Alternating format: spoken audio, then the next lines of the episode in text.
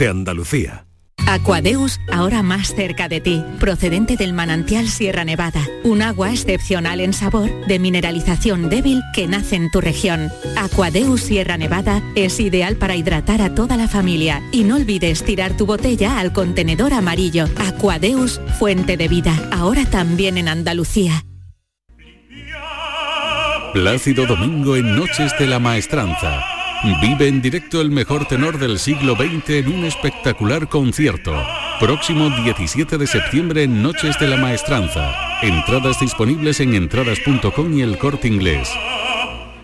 Ya está ahí el niño del vecino con la pelotita. ¿Pero qué dices, Yuyu? Si ese niño es un figura, ese va a ser un crack. ¡Un crack! La que es una crack es mi mujer, que llamó a Hogar Solar. Pusimos las placas solares y ahorramos tela en la factura de la luz. Vaya pelotazo, ¿no? Pelotazo le daba yo al padre del niño. Llama al 955 31 80 80. Hogar Solar, la luz que te ayuda a ahorrar.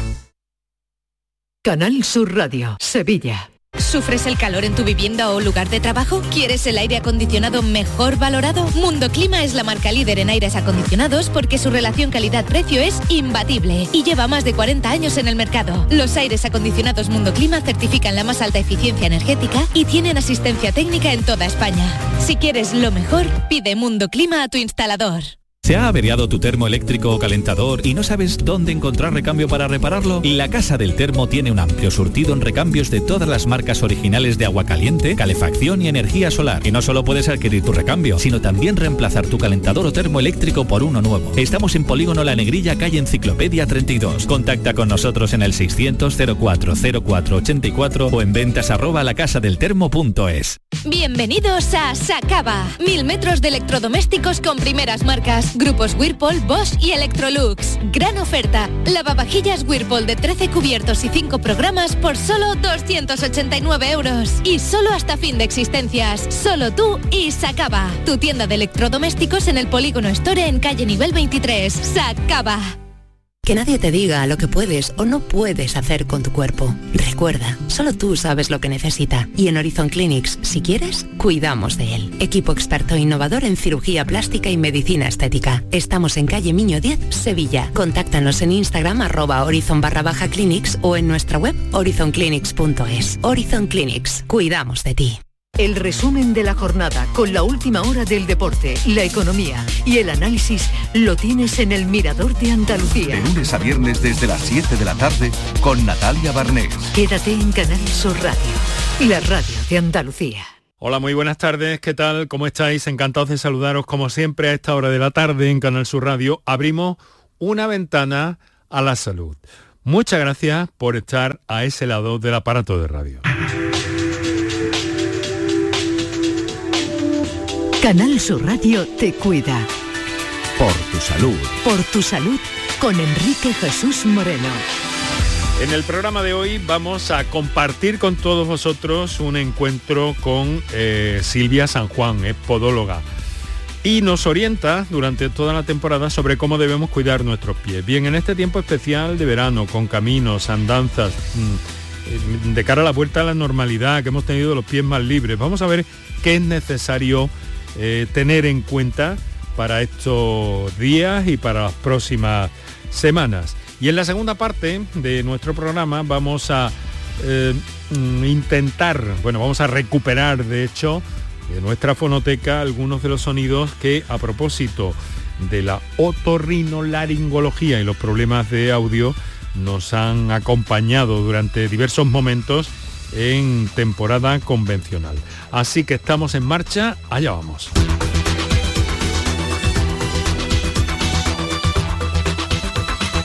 Canal Sur Radio. Por tu salud. En estos encuentros especiales que mantenemos durante este mes de agosto, eh, que hemos traspasado ya el Ecuador, eh, pero todavía siguen vigentes algunas cosas y además eh, en este momento no queríamos dejar pasar la oportunidad de compartir con Silvia San Juan, podóloga, pues un encuentro para, mm, para hacer habitual también los que mantenemos a lo largo de la, de la temporada eh, normal de este programa con el directo y en su formato con la participación de nuestros oyentes. Pero Eh, ¿Qué pasa? Que, eh, mm, bueno, Silvia, muy buenas tardes. Buenas tardes, Enrique. Hemos querido que estuviera con nosotros para repasar algunos temas relacionados con la podología. Ella es vocal por Córdoba del Colegio de Podología de Andalucía. Y eh, pues es muy importante que tengamos en cuenta cómo nos movemos, cómo tratamos nuestros pies, porque son los que nos mantienen a flote de alguna forma en esta tierra, ¿no? Por hacer el símil marítimo y que nos dan ese sustento y esa capacidad como la tuya que quiero que me cuentes porque este año mm, me han contado que has hecho el camino. Bueno, pues he hecho el, camino, de Santiago. camino de Santiago. Este año es un año santo, como sabes, el, año el 2021 y el 2022 son años santos. O sea que tiene más Y tiene aquello, sí, muchísima gente en el camino que lo, lo hice en junio, que bueno, me hizo buen tiempo, nublado, un poquito de sol, un poquito de todo, ¿no? En Galicia se dan toda la climatología, pero mm, la verdad es que iba yo con un propósito, aparte de bueno, mi superación personal y tener esa experiencia en el camino que se comparte. Porque se comparte con quien te encuentras, pero tú te pusiste en marcha en solitario. Sí, yo decidí irme sola porque creo que es una actividad en la que se comparte el senderismo y, tu, tu, momento ¿no? espiritual o de recogimiento y un viaje, un camino hacia el interior de ti misma y cómo mejor, de la mejor manera hacerlo tú sola, ¿no? Que conoce además al final mucha gente, la, menor sensación que tienes es la que estás sola, ¿no?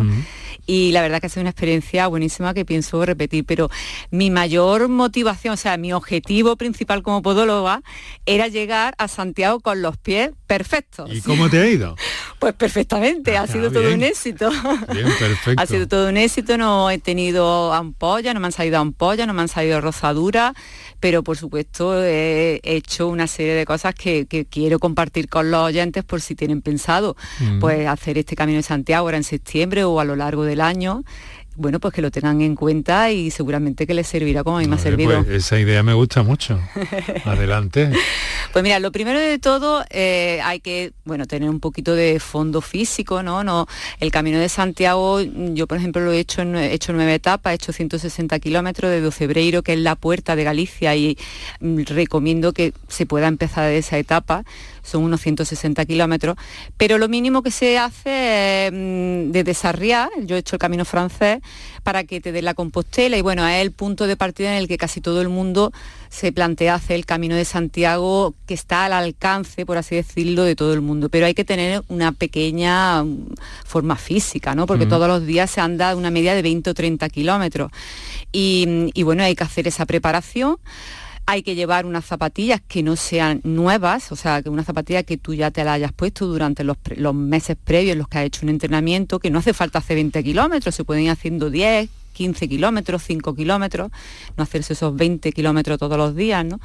Pero sobre todo yo creo que la importancia mayor del mm, cuidado de los pies está en la hidratación previa de los pies, mm, un mes antes o 15 días antes, la hidratación durante el camino, los calcetines y las zapatillas. Y luego, pues, mm, como a ver cuesta y hay eh, también terreno irregular, pues el uso de unos bastones de senderismo lo veo fundamental, sobre todo cuando ya lleva varios días y el cansancio empieza a notarse. Pero la primera etapa debe ser impactante, ¿no? Pues la verdad que la primera etapa te enfrenta a una serie de miedos, ¿no? Como, bueno, en mi caso iba sola, ¿no? No sabía tampoco, yo estoy acostumbrada a viajar sola, pero mi mayor miedo era decir, aguantaré, o sea, porque todos los días 20 kilómetros no sabes cómo el cuerpo te va a responder, pero es como que algo, hay una motivación, hay un poder mental que te hace mm, funcionar, te empuja, siempre y cuando pues no tenga esa aparición de las temibles ampollas, que por supuesto yo llevaba un botiquín que no he utilizado para nada, para, para mí, absolutamente. He ido ayudando a gente que iba conociendo en el camino, que las veía tirada en un lateral con el pie con una ampolla y entonces me sacaba mi kit y, si pasa eso en el camino cómo se soluciona por cierto bueno lo primero hay que llevar ese kit que te digo de, emergencia en el que, es que te, deja tirado te deja eh, esa ampolla hay que drenarla en ese mm. momento. Y yo he visto gente que llevaba pues aguja con hilo es el primer error. No se puede llevar una aguja, una aguja de coser, no con un hilo, porque lo primero que esa aguja no está esterilizada. si vamos a ser tan osados de mm, drenar una ampolla y si se, puede hacer perfectamente dando una serie de indicaciones en ese momento que no, no puede hacer otra cosa, pues eso debe hacerse con una aguja intramuscular o intradérmica que está estéril no se puede utilizar una aguja de coser, mucho menos dejar un hilo. Entonces hay que hacer una perforación de entrada, otra de salida, hacer posible que esas perforaciones sean eh, a favor de la gravedad para que la, ampolla drene bien mm. y luego pues llevar una serie de, antisépticos, pues, cristalmina que es la clorexidina o bien llevar betadine, eh, su apósito y, bueno, y, algo que proteja, un apósito de fielto que proteja, porque yo soy totalmente contraria a los apósitos, estos hidrocoloides que son tipo como el compi. Sí. Los veo un poco enemigo número uno si no sabes colocártelos bien o te los pones en un momento en que ya te has ayudado ampolla, que ahí no ahí no vale. Ahí ya no vale. Y lo que sí me he dado cuenta es que hay gente que se pone estos con en los dedos haciéndose pliegues de ese, en ese tipo de apósitos que son como de silicona y al final le hace mucho más daño.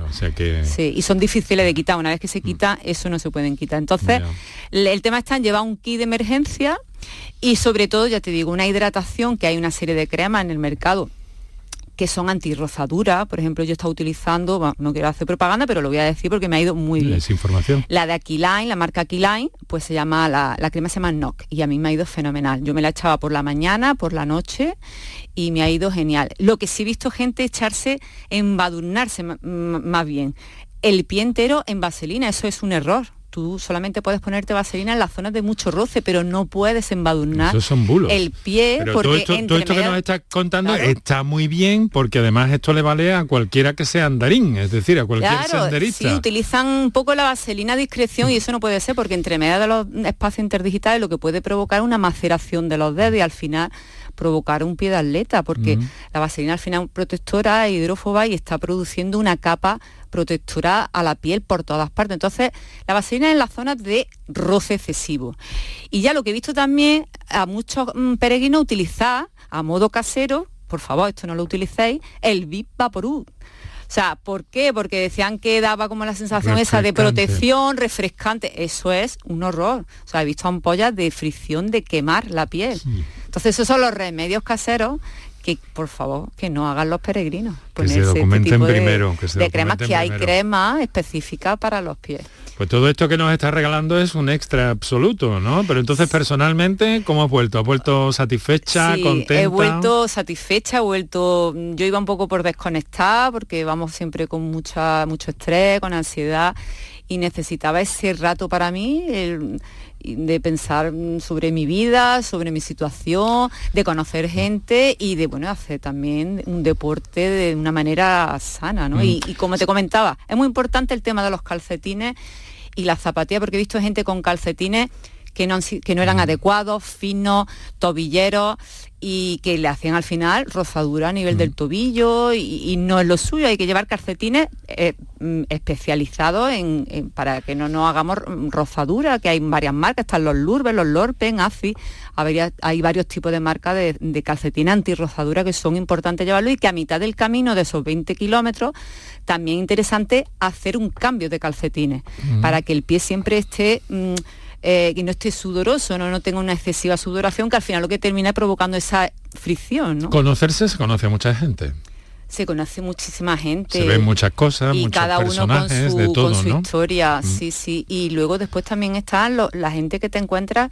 que bueno, que han tenido una experiencia en el camino y mm. que vienen de Australia, como yo he conocido, o vienen de la otra punta del mundo y que después del camino deciden quedarse allí a vivir y dedicar su vida bueno, pues a ayudar al peregrino. Bueno, peregrinos, caminantes. Vamos a escuchar el tema de el clásico, ¿no? ¿Qué versión te gusta más? Caminante, no hay camino. Caminante, no hay camino, sí. Bueno, yo en mi caso no lo he hecho... Pero, pero te estoy proponiendo que escuchemos el tema de alguna versión que quieras, de Miguel Ríos. Pues mira, hay una, hay, una versión que ahora ha sacado... Eh, José Mercé en su nuevo disco, eh, que se llama El Caminante, en el último... Ah, que no es la de Machado entonces. No, no, es una canción que se llama El Caminante, que yo no sé si va enfocada a, bueno, al, caminante, al camino, ¿no? Que como metáfora de nuestra vida. Y, como la vida está llena de casualidades y causalidades, pues escuché ese, esa canción que hace poco ha sacado en, un, en, el último CD, eh, que se llama El Caminante y me gustó muchísimo. Y lo escuché, ahora lo he escuchado durante, durante mi, mi, viaje del Camino de Santiago y esa canción me gustó. Vamos a escucharlo una vez más para ti, ¿vale? y yo por primera vez. Y luego seguimos, luego hablamos de podología de verdad. Muy bien.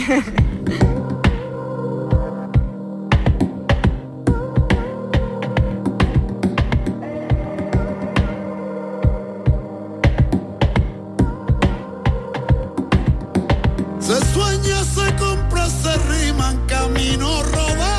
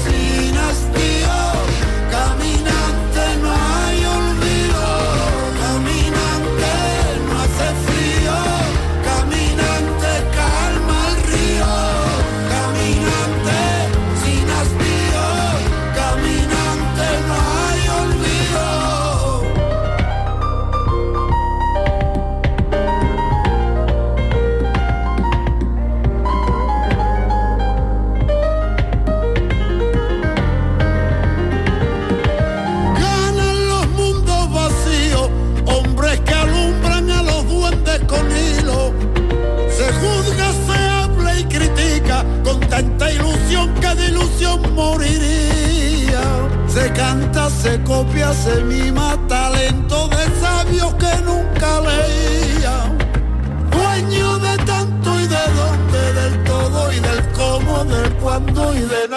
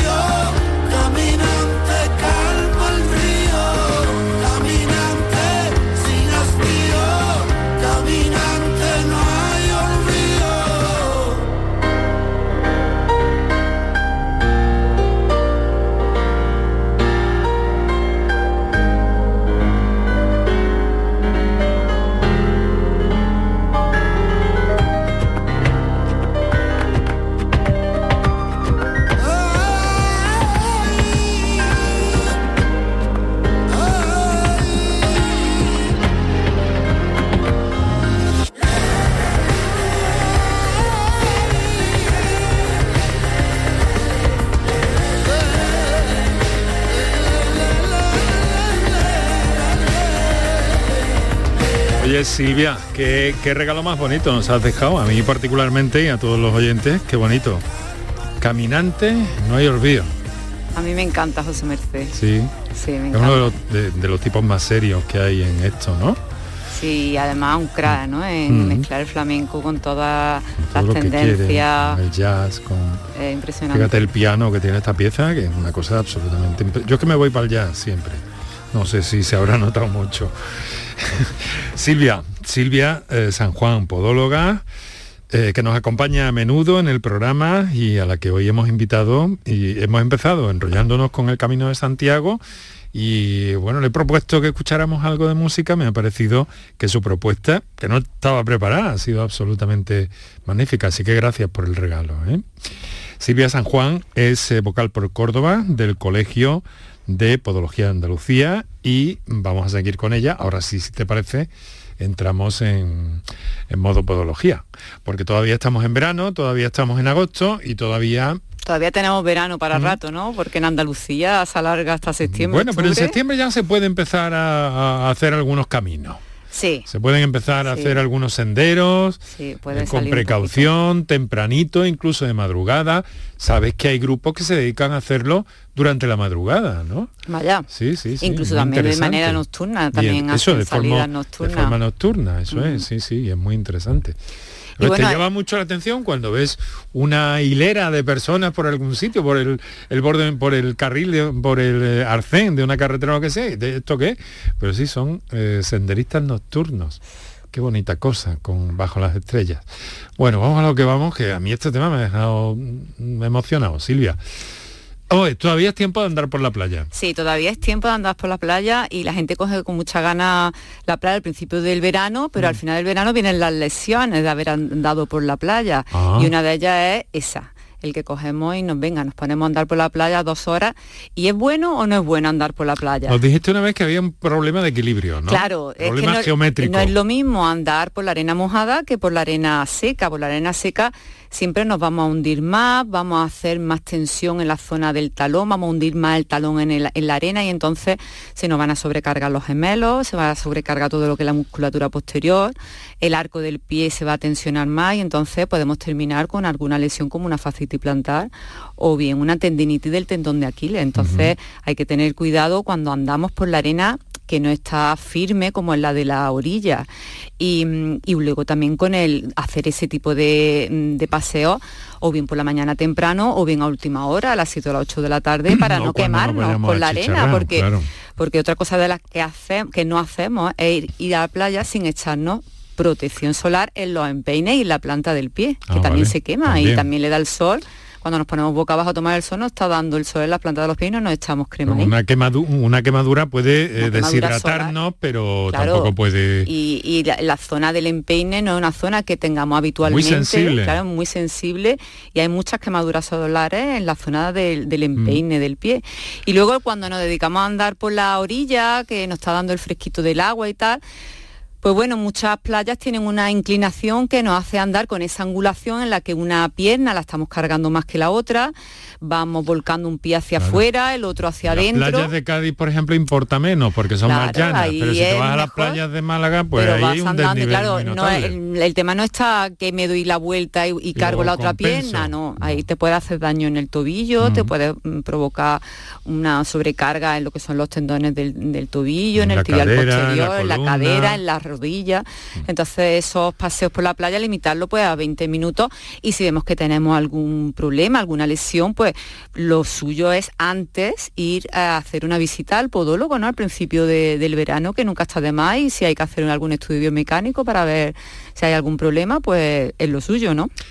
¿Qué pasa si nos clavamos mm, qué sé yo, algo que hay en el, en el suelo, por ejemplo, una cosa muy común, eh, al menos en algunas playas, es eh, la púa de un erizo, la púa de erizo, bueno. Que además tienen parte tóxica, creo, ¿no? Sí, luego están hechas de carbonato cálcico que, bueno, eh, se deshacen cuando ya... Mm, eh, normalmente sí, efectivamente mm. se infecta más cualquier cosa que nos clavamos que provenga, como yo digo, provenga de un animal, o sea, de un, de un ser vivo como un animal o, o un vegetal, una rosa, un erizo, Mm, que cuando nos clavamos una cosa que de naturaleza inerte, ¿no? que es un cristal. Entonces, todo, todo lo que provenga de un ser vivo siempre nos va a producir eh, una infección y mm, posteriormente, si eso no se, se, extrae, pues nos produce, a, lo largo de los meses un granuloma y bueno, y posiblemente haya que extirparlo quirúrgicamente.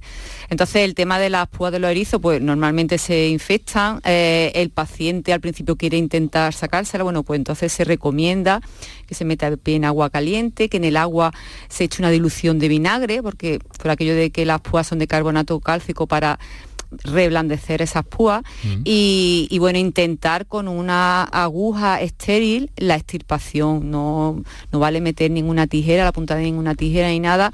Y lo suyo, una vez que sales de esos momentos de emergencia, pues ir a un podólogo para que, para que te extirpe esas, esas mm, púas de erizo, porque mm, eh, detrás de esas púas de erizo, eh, a los meses también se puede provocar un papiloma, que pasamos ya a otro, a otro problema. Papiloma, ¿no? Sí. Es uno de los motivos por los que puede aparecer un papiloma. Bueno, em, claro, esto hablando de, de, la mar, ¿no? Pero y en la piscina, en la playa en general, nos podemos encontrar con otros objetos con los que tenemos que tener especial precaución. Eh, normalmente en la, en la, piscina se anda mucho por el borde de la piscina, que vamos descalzos, te resbala, pega el típico tropezón con el dedo, pues las típicas fisuras en el dedo chico, mm. que bueno, cuando hay un derrame y vemos, nos, mm, observamos que ya hay un derrame a nivel de, observamos en la piel, pues posiblemente sospechemos de que hay una fisura en, en, en alguna falange y luego el típico porrazo, el golpe que te lleva en el dedo gordo, pues que produce el hematoma subungueal. Eso es muy frecuente, por lo visto. Eh, son bastante, son muy frecuentes y entonces esos hematomas, lo suyo es drenarlo en las primeras 24 horas. Y luego también está, bueno, el tema de los hongos, los papilomas en las piscinas, sobre todo en las duchas, en zonas húmedas que estén calientes, ¿no? En, esa, en esas duchas que nos duchamos antes de meternos en la piscina, esa agua que se queda estancada, que le está dando el sol, que está caliente, en esa zona tenemos que prevenirlo pues poniéndonos chanclas de goma. Y mm, evitando, eh, para intentar evitar todo eso, chanclas de goma, pero luego mm, después de un día de playa o de, piscina, por ejemplo, Silvia, eh, ¿podemos tomar alguna precaución, medida, precaución. preventiva por si ha habido algo quitárnoslo del medio? Claro, eh, a ver... o si el papiloma está ahí ya se va a quedar, por ejemplo. Hombre, cuando el papiloma ya está ahí se va a quedar y lo suyo, lo siguiente es ir al podólogo, porque eso no es una cosa que mm, el paciente, la persona... No va a dar la cara el primer día ni, tampoco se puede poner ningún tipo de, crema para, quitárselo. Eh, existen, a veces se manda, bueno, no somos los podólogos los que lo mandamos, muchas veces lo manda el dermatólogo, incluso el farmacéutico manda un callicida, ¿no? que es una mm, crema a base de ácido salicílico que produce una cierta abrasión pero claro, la persona se lo aplica de manera indiscriminada o no tiene una posología, no sabe la pauta y al final termina produciendo una quemadura y hace un poco el efecto rebote, ¿no? Que ese papiloma crece aún más, ¿no? Entonces, eh, yo les recomiendo que no, que no utilicen elementos cortantes ni punzantes para pensar que van a extirpar lo que se han clavado, porque la sensación que se tiene del papiloma cuando ya está ahí es que te has clavado algo, que a lo mejor en su origen es verdad que te has clavado algo, pero después pincha. Mm. El dolor característico del papiloma es el, pinchazo, pero al pellizco. Cuando pellizcas, pues te, estás mm. pellizcando las terminaciones nerviosas de ese papiloma y entonces el dolor es muy característico, no es un mm. dolor de a timbre, ¿no? De cuando como pulsa un timbre, sino más bien al pellizco. Entonces la persona cree que todavía tiene clavado algo y trastea, ¿no? Y entonces hay que evitar que sangre porque con el sangrado se contamina más y contamina otras zonas del pie. Bueno, pues vamos a ir eh, terminando. Muchas gracias por tu tiempo, Silvia. Eh, quiero que me cuentes eh, algo que tiene mucho em, valor, tiene mucho sentido en este momento y en esta época, que es la queratolisis puntacta. ¿Lo he dicho bien? Sí, perfectamente. La queratolisis puntacta mm, tiene un nombre un poco raro, pero el oyente me va, lo va a, reconocer perfectamente. Cuando en la planta del pie nos vemos como una especie de agujeritos, como si fueran cráteres, en una zona muy concreta, por ejemplo, una zona de presión en el talón o en la zona del antepié. Y esto es una infección que se produce en la, capa córnea de la piel, provocada eh, por, un, por una bacteria gran positiva, eh, un bacilo también gran positivo, que es el, el con congolensis, y luego el Corinebacterium. Y entonces estos tres bichitos ¿no? nos produce eh, una, se proliferan una serie de bacterias que hacen que la piel eh, aparezcan esa, ese moteado, esos pitting, ¿no? Bueno, no son pitting, pero mm. son como unos cráteres pequeñitos. Efectivamente, eh, porque se producen, eh, estas bacterias proliferan y producen las proteinasas y entonces esto se come la piel. Esto produce mal olor, mm, aparece cuando hay un, exceso, efectivamente, cuando hay un exceso de sudoración, el pH de la piel también mm, se produce un aumento, hay una ¿Se ¿Se queda en la piel del pie o puede ir más allá? No, normalmente Normalmente se da en la, planta de los pies. y normalmente suelen ser en varones, más en varones que en, mujeres y en el adolescente o en el deportista, es donde se da más. Entonces, Eh, tratamiento para esto, sobre todo el tema de la higiene, eh, cambio de calcetines, si se están utilizando calcetines, eh, aumentar esa higiene utilizando jabones antisépticos que tengan un pH ácido, evitar la sudoración con alguna crema o algunos polvos antitranspirantes. Y en el caso de que ya haya esta proliferación de cráteres, puede utilizar un, un antibiótico, en este caso la eritromicina, puede ser la mupirocina, ácido fusídico, para tratar localmente la lesión. y pues bueno, suelen tener recidivas, pero en ese caso, durante una, un par de semanas o tres se trata y desaparece. Ah, atención a eso porque puede ser un caso que pase un poco, que pasemos un poco por encima y sin embargo hemos Se le da picor, escozor, en fin, mm. viene con el tema del exceso de sudoración, que bueno, está eh, en el verano es mm. principalmente el problema de los pies. Bueno, pues Silvia, lo vamos a dejar aquí. Ha sido muy agradable tenerte después de tu camino, todo lo que nos has contado y, a ti, todas las indicaciones. Se nos queda un poco pendiente el tema de, en fin, el, el mes de septiembre que está ahí a la vuelta de la esquina prácticamente ya sí es un momento para empezar a moverse un poquito, para hacer un poquito de senderismo. Para hacer un poquito de senderismo, para, para ir al podólogo a la vuelta de las vacaciones, que nos revise los pies, que es muy importante esa visita al podólogo. Yo esas dos visitas las sitúo después de las vacaciones, en verano, después del verano, y, eh, eh, y que también nos vamos a poner ya el calzado cerrado, y luego de cara, o sea, del, invierno al verano, ¿no? En, la Semana Santa, en esa, en esa temporada de la primavera. Esas dos visitas al año como prevención para la salud de nuestros pies, yo lo veo primordial. Muy bien, pues eh, Silvia, muchísimas gracias, un abrazo, feliz resto de verano, que todavía tenemos tiempo para disfrutar. hay que disfrutar el día a día. de vacaciones, al menos de tiempo libre y a pasarlo bien en definitiva. Muchas gracias. Muchas gracias a ti, Enrique.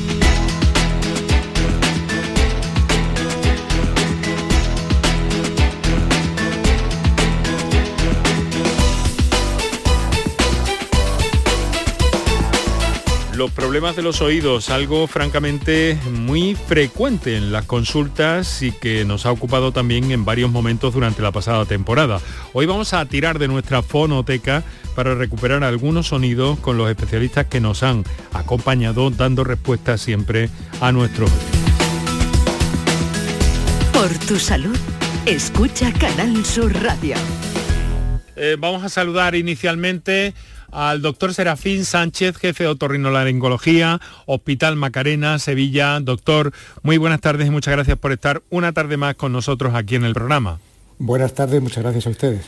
Bueno, lo cierto es que yo hablaba de tecnología, ¿no? Y precisamente en su unidad eh, tenían a punto un plan estratégico muy importante para, para el implante y la administración eh, del implante coclear, que es algo que ha venido a revolucionar el mundo de la otorrinolaringología, ¿no, doctor? Pues sí, efectivamente, el implante coclear ya es una tecnología muy consolidada, llevamos ya más de 30 años en todo el mundo donde se está utilizando este dispositivo.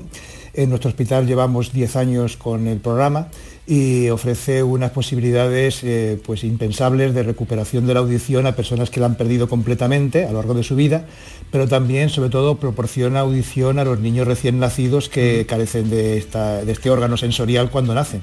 Es decir, que tanto a recién nacidos como a personas que han perdido... ¿Esto qué tecnología es, doctor? ¿Nos puede mm, aproximar un poco a cómo funciona el implante? Pues sí, el implante coclear consta de dos partes una parte interna, que es la que colocamos durante la intervención quirúrgica. Eh, llamamos interna porque se introduce dentro del hueso de donde está situado el oído.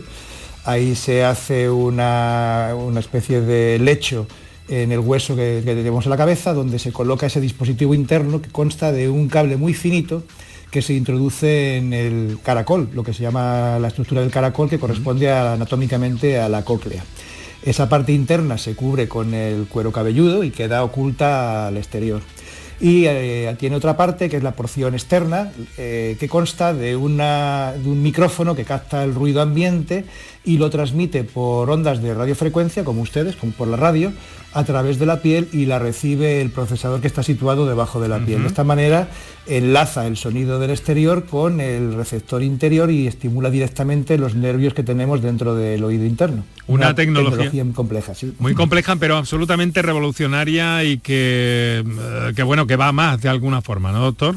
Sí, eh, empezamos haciendo eh, implantaciones fundamentalmente en las personas pues, que más van a necesitar desarrollar el sentido de la audición a lo largo de su vida, como es la población pediátrica, los niños, pero durante este tiempo hemos ido avanzando fundamentalmente a otro grupo de población muy importante y al que llegaremos todos más pronto o más tarde, que es el de la población anciana, incluso muy anciana, porque se sabe que la recuperación de la audición en las personas que la van perdiendo a lo largo de la vida, sobre todo cuando la pérdida es muy, muy profunda, y la podemos recuperar con el audífono, con un implante coclear sobre todo, va a conseguir que el deterioro cognitivo que se consigue en estas edades tan avanzadas se detenga o incluso revierta, es decir, que es capaz la recuperación de la audición en una persona muy mayor de evitar pues, un número pues, eh, considerable de personas que pierden la, cognición, es decir, Alzheimer o algo parecido al, deterioro cognitivo. Claro, eh, puede ayudar a esas personas a mantener eh, mejor ese, ese posible deterioro cognitivo, es algo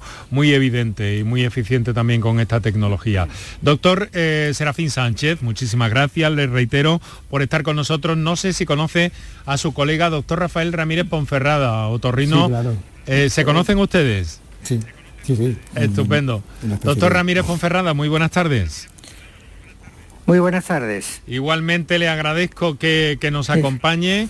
Eh, desde la unidad en la que trabaja en el Hospital Infanta Margarita de Cabra, ¿verdad, doctor? Sí, efectivamente, la unidad Infanta Margarita de Cabra que tiene una coordinación estrecha con la, con la unidad de otorrinolaringología del Hospital Reina Sofía de Córdoba. En realidad somos una sola unidad que está dirigida por el doctor Francisco Muñoz del Castillo. Muy bien, eh, eh, doctor, eh, la patología del oído, bueno, son múltiples y muchas veces de naturaleza, en principio, tan liviana que, que en algunas ocasiones no se le presta la atención debida, ¿no cree? Eh, bueno, estamos hablando, me imagino, de la otitis un poco de verano, ¿no? De otitis, de verano, en los tapones, las piscinas, efectivamente. ese tipo de.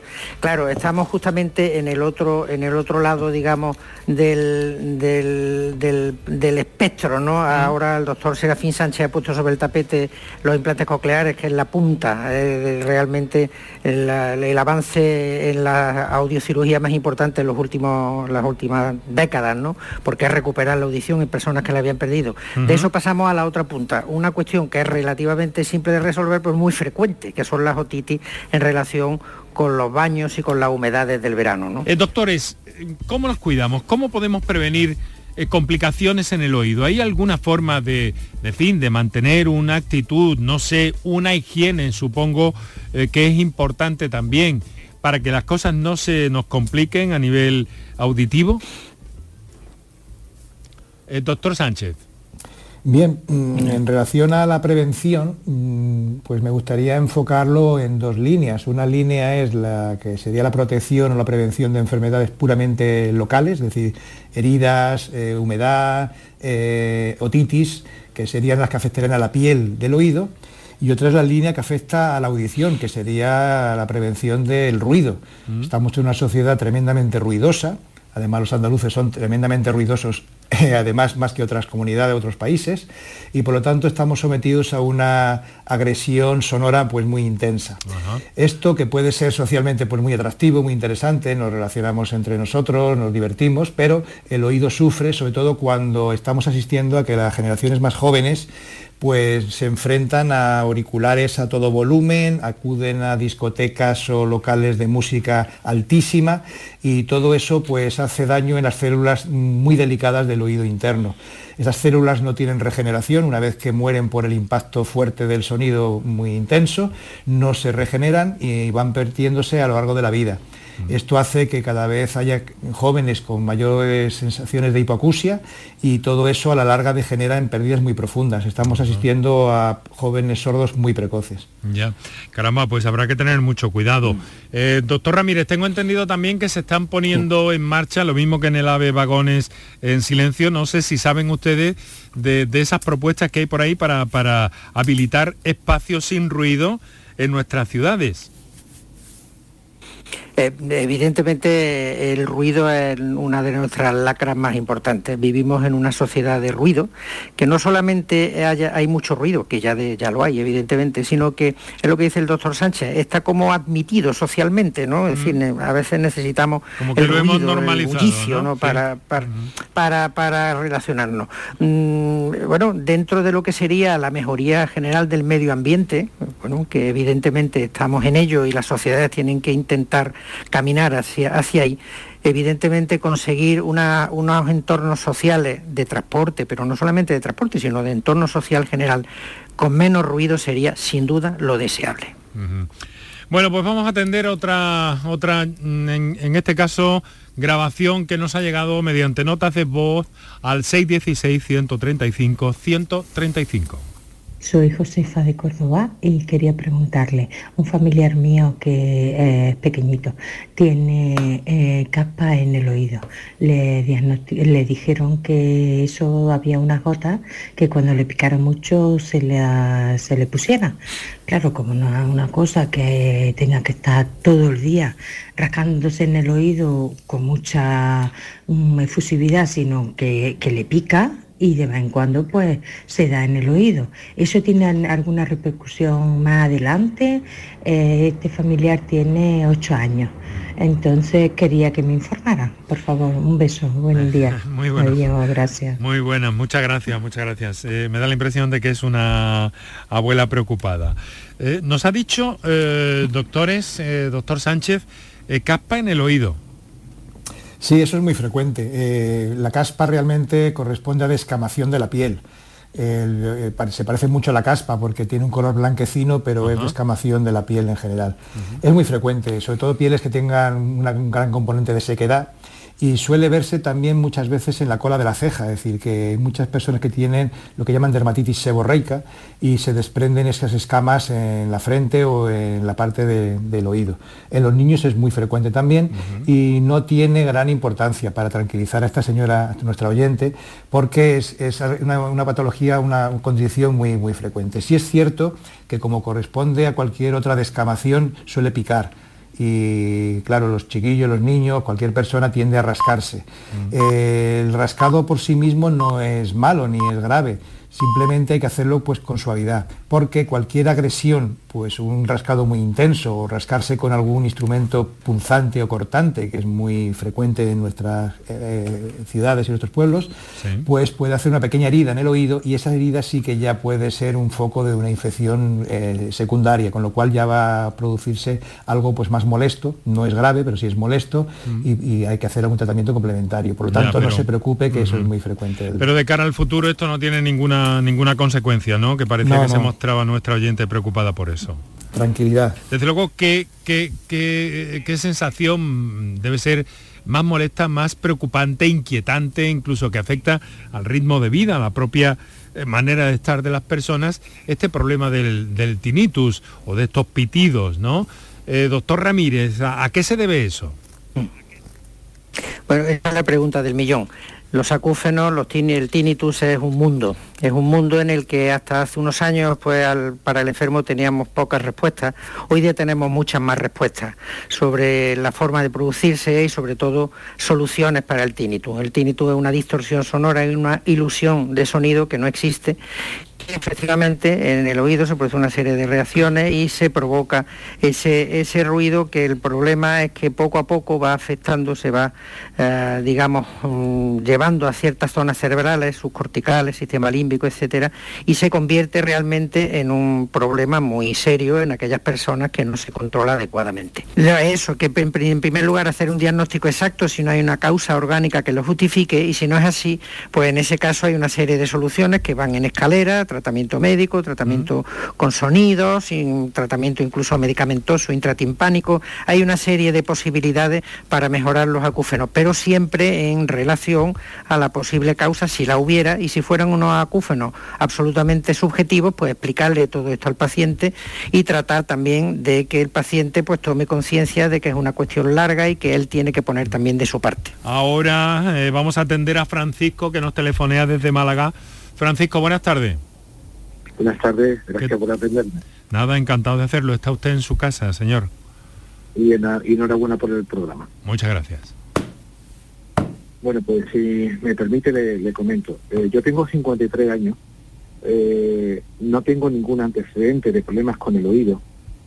Eh, lo cierto es que el día, el día 25 de mayo me pusieron la primera vacuna de Pfizer, no quiero decir que tenga ninguna vinculación, luego posteriormente la segunda a los 21 días, el 15 de, junio, y desde el 4 de julio tengo lo que yo entendía que era una situación de sordera súbita en el oído izquierdo. He perdido eh, el eh, oído, la audición a prácticamente un 60, un, 70% del oído, pero es una sensación eh, muy compleja, muy complicada de, definir para cuando no, has tenido nunca un antecedente.